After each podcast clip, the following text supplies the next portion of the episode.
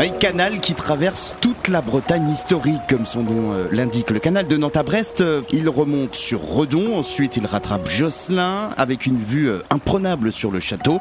Le canal longe ensuite Pontivy, et puis nous arrivons à Mur de Bretagne, et là, il y a un obstacle le barrage de Mur de Bretagne qui a noyé euh, toute une vallée, qui forme le grand lac de Guerlédan, un plan d'eau magnifique notamment euh, pour la planche à voile, barrage construit en 1921. Depuis, eh bien, on ne peut plus naviguer hein, sur la totalité du canal de Nantes à Brest. Il faut être toujours plus concentré à l'approche d'une écluse ou d'un pont parce que c'est assez étroit, on a peu de marge de manœuvre doit avoir quelque chose comme 7 cm de chaque côté, c'est rien du tout.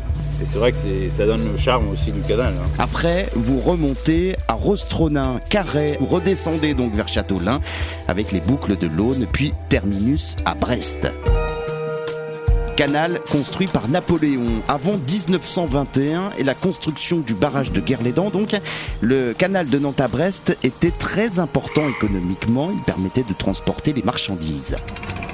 Bon, il faut avoir le temps hein, pour euh, naviguer sur le canal de Nantes à Brest. C'est très très lent. Il y a 238 écluses, une tous les kilomètres et demi environ. 364 km donc ce canal de Nantes à Brest. S'il fallait retenir un seul endroit, eh bien, je vous conseillerais l'abbaye de Bon Repos sur la commune de Saint-Gelvin dans les Côtes d'Armor. Là, vous pouvez vous promener dans la forêt euh, où il y avait des druides. D'ailleurs, il y en a encore, nous dit-on, euh, quelques-uns ici ou là. Euh, vous laissez votre voiture et vous partez vous balader à pied ou à vélo.